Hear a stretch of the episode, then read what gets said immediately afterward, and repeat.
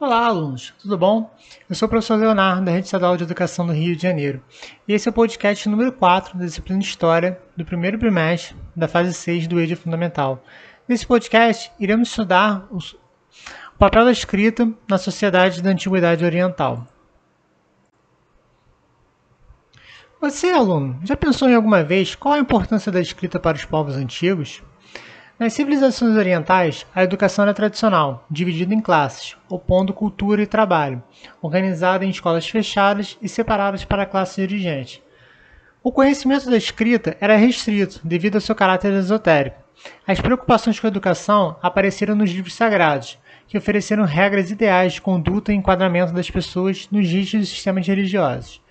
Nesse período surgiu o dualismo escolar, que destina o tipo de ensino para um povo e outro para as elites, ou seja, grande parte da comunidade foi excluída da escola e restringida à educação familiar informal.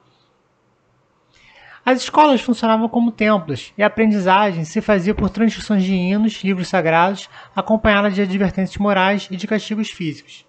Ao lado da escrita, ensinava-se também aritmética, com sistemas de cálculo, complicados problemas de geometria associados à agrimensura, conhecimentos de botânica, zoologia, mineralogia e geografia. O primeiro instrumento do sacerdote intelectual é a escrita, que no Egito Antigo era hieroglifa, do grego hieroglifo, que significa um sinal sagrado, e era primitivamente pictográfica, isso é, cada símbolo representava um objeto. Essa escrita era formada por mais de 600 caracteres. Ao lado da educação escolar, havia familiar, atribuída primeiro à mãe e depois ao pai, e a educação dos ofícios, que se fazia nas oficinas artesanais que atingiam a maior parte da população. Nesse aprendizado, os pais ou parentes artesãos que ensinavam a arte aos filhos, através da observação para depois reproduzir o processo observado. Os populares também eram excluídos da ginástica e da música, que eram reservados apenas à casta guerreira e colocada como treinamentos para a guerra. A cultura da poderosa classe sacerdotal destaca-se bem como a extrema dificuldade que a escrita cuneiforme oferece aos escribas, incumbidos de ler e copiar os textos religiosos. Na civilização babilônica, tiveram um papel essencial o templo e as técnicas. O templo era o verdadeiro centro social dessa civilização, o lugar onde se condensa a tradição, onde organizam suas competências técnicas, sobretudo as mais altas e complexas, como escrever, contar, medir, que dão vida à literatura, à matemática, à geometria, às quais se acrescenta a astronomia, que estuda o céu para fins sobretudo práticos, como por exemplo elaborar um calendário. Os sacerdotes, uma verdadeira caixa de poder que levava uma vida separada e se dedicava a atividade diferente dos outros homens, ligados aos rituais e à cultura, eram os depositários da palavra, os conhecedores da técnica da leitura e da escrita. A experiência escolar formava o escriba e ocorria em ambientes aparelhados para escrever sobre tabuletas de argila, sob o controle de um mestre e pelo uso dos silabários e segundo uma rígida disciplina.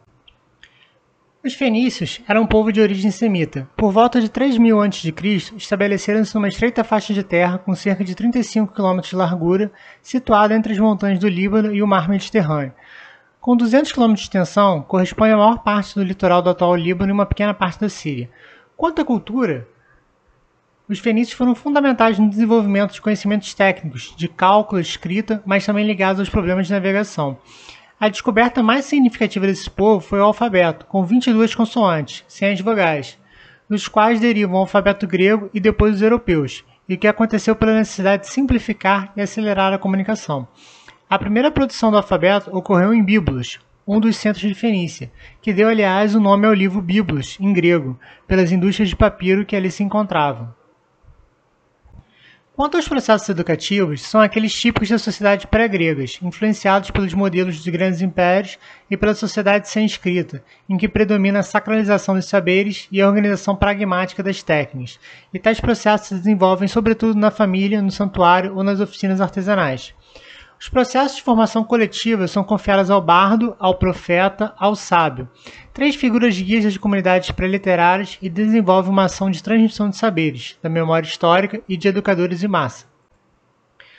Chegamos ao fim desse podcast. Espero que você tenha gostado e se for com alguma dúvida, podem consultar o material escrito, assistir a videoaulas ou procurar a ajuda de sua professora ou professor de história. Um grande abraço, bons estudos e até o nosso próximo encontro historiográfico nesse podcast. Até lá!